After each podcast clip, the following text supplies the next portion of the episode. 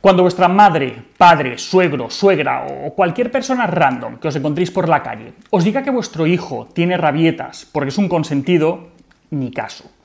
Las rabietas son un fenómeno normal del desarrollo, tan normal como lo es el control de esfínteres o el aprendizaje del lenguaje.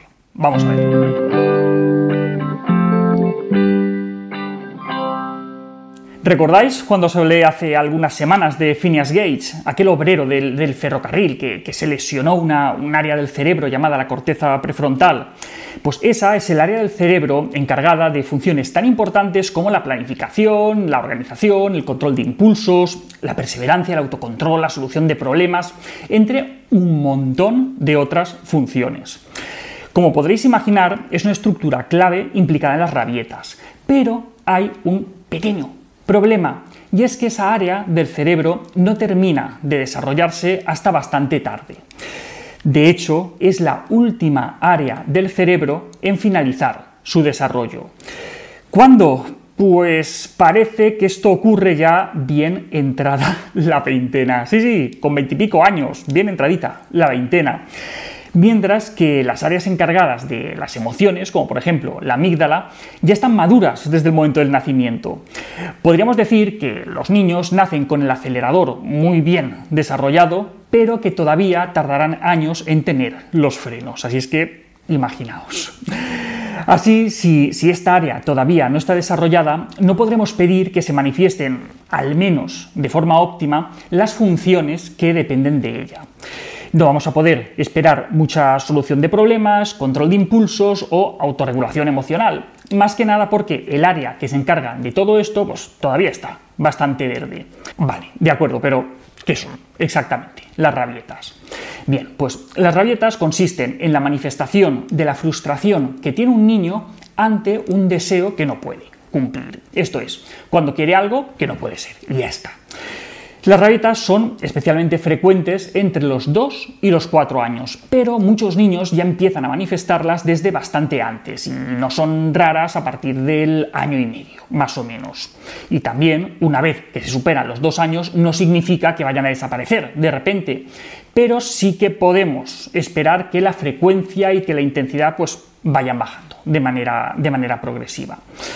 Lo más importante que debemos tener en cuenta es que las rabietas son normales, son normales, forman parte del desarrollo de los niños del mismo modo que otros procesos evolutivos como el control de esfínteres, la deambulación o el aprendizaje del lenguaje. Para entenderlo vamos a ponernos en la siguiente situación. Un niño de dos meses y medio que se hace caca encima automáticamente, cuando se note incómodo, llora para que sus padres vayan y, le cambien. Pues en eso que unos amigos que, ven la escena eh, van y le dicen a los padres, Joder, vaya, pues mm, sí que os tiene la tomada la, medida del chaval, ¿eh? es que os está manipulando porque sabe que si se hace caca encima, vosotros vais a ir corriendo a cambiarle con lo que consigue su objetivo de que le hagáis caso. ¿Qué os parece esto? Pues seguramente una soberana estupidez, ¿verdad?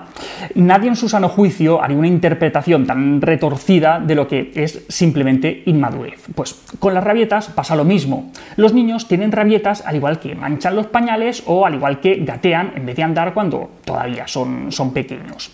Por esto, y aquí viene algo muy importante, nunca, nunca, nunca deberíamos entender las rabietas como una batalla niño-padres, sino como una relación de ayuda padres-hijo que sufre.